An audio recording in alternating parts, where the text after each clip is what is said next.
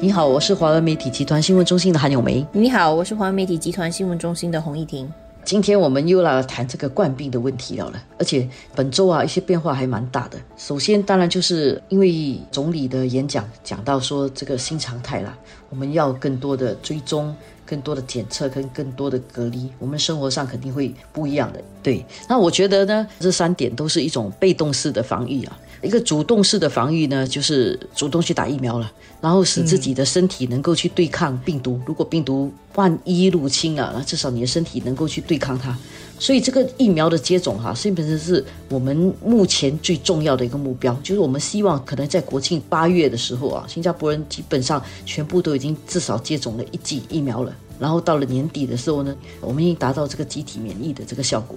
在这点上来，老实说，我觉得新加坡人还是挺值得敬佩的，因为本来呢担心说这个疫苗的接种率哦。可能就是百分之六十吧，有些人可能不大相信。但是如果我们可以达到百分之六十就不错了。呃，现在其实我们已经达到百分之四十了，然后还有很多人在等着要打疫苗。然后你那天看一下那个结果，第一天里面邀请那些学生去打疫苗的，已经有半数回应说他们要去打了。所以很快的，就是在我们现在在谈这个节目哦，大家在收听的时候，其实那些 A 水准啊、O 水准的受邀的考生呢，已经在打疫苗了。而且还有好些年长者啦，就是之前可能还有一些犹豫，然后因为这一周也当然一些指导原则上有了一些改变嘛。之前本来为了安全或者还没有足够的数据而趋向保守，说先不打的群体啦，比如说孕妇啦，啊，还有在进行癌症治疗的病患呢，还有一些比较特殊的像严重皮肤药物过敏症的人，本来都还建议不打，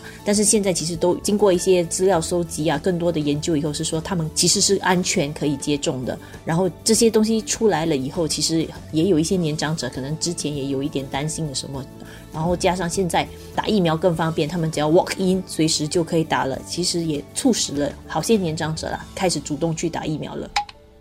我觉得另外一点还是很正面的，就是有多一个疫苗已经获得世界卫生组织的批准，紧急使用。就是中国的科兴，而中国科兴我们新加坡是有，对我们有二十万剂在那里。那我突然觉得说，这个是一件很好的事情。为什么？不是因为我支持中国疫苗还是什么这样的一个问题，而是我觉得科兴的疫苗用的是一个不同的技术。然后有些人是比较相信或者觉得自己的身体比较适合这个灭活疫苗技术。所以不管你是为了什么原因喜欢打什么疫苗还是怎么样，至少我觉得身在新加坡。你有选择，其实是一种很大的自由，是一种幸福来的。因为我们可以发现到，有一些国家其实他们没有办法有很好的疫苗供应啊，只要有疫苗就去打了了，根本就没有什么选择。而且，当然有些人可能很大的疑问会是说：，诶，既然世卫组织都已经把科兴哈列为这个紧急清单可以使用的这个疫苗，这样为什么本地卫生科学局还没有完全批准呢？他们因为之前一直还在等一些额外的资料，在做最后的评估嘛。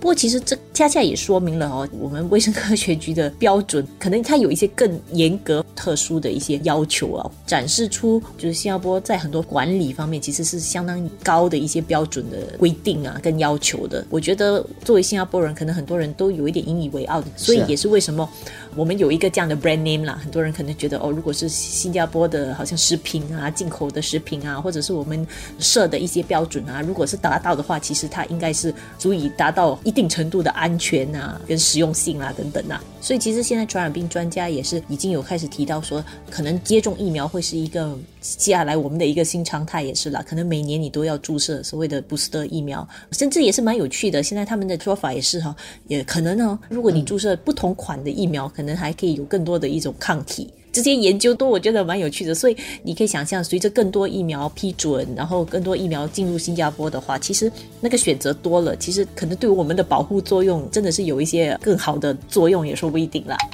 但是与此同时，我觉得我们也要小心一点。就是过去的一年多来，我们在一个其实相对封闭跟受到保护的一个环境里面生活。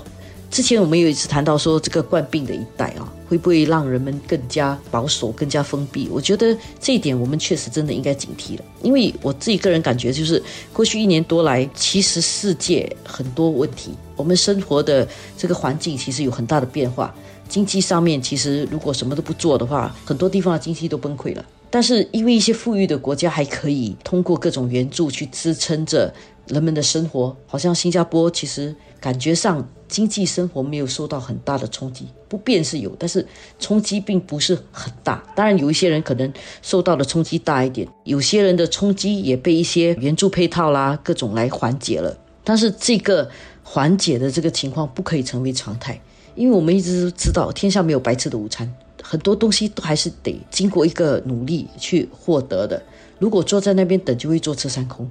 现在我们要考虑的就是慢慢进入新常态，大家恢复到正常的作息的时候，我们又要回去面对一种世界性的一种竞争跟那个速度，我们能不能够追得上？尤其是人性如此嘛，大家共患难容易啊，共富贵比较困难。当大家要竞争的时候，要回去开放的经济，需要面对世界的竞争，大家跑的速度不一样的时候，我们是不是能够追赶得上？我想，新加坡目前的情况来讲，如果我们现在看到全球这个疫情的发展啊，我们处于相对安全，但是也不完全没有危机的这个状态。我觉得我们要时时刻刻保持一种危机感，因为现在你看到像美国，他们其实已经可以哦不用戴口罩了，因为他们的那个集体免疫力很高了。然后西方国家一向来都是会讲，就自由最重要。当问题解决了之后呢，就要又要开放跟绝对的自由。我觉得美国呢是一个。了不起的国家，因为一年前的时候他们其实还好，就是在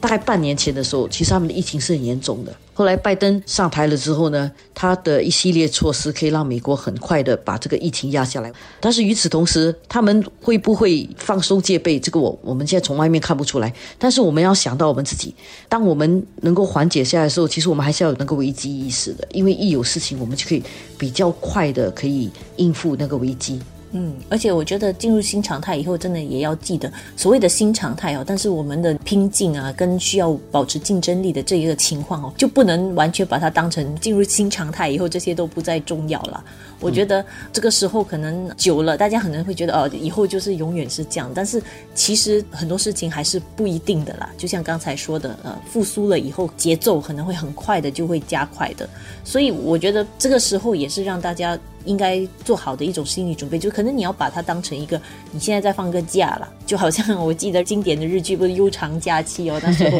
是很经典，就是说你怎么在你人生中哦，就是放一个需要的假，我觉得这算是给全民放假一段时间呢，休养生息。但是不要忘了，当情况全部恢复到正常的时候，其实你应该恢复到一个正常的情况了，它不是一个新常态，就是你永远就是这个样子下去的了。嗯，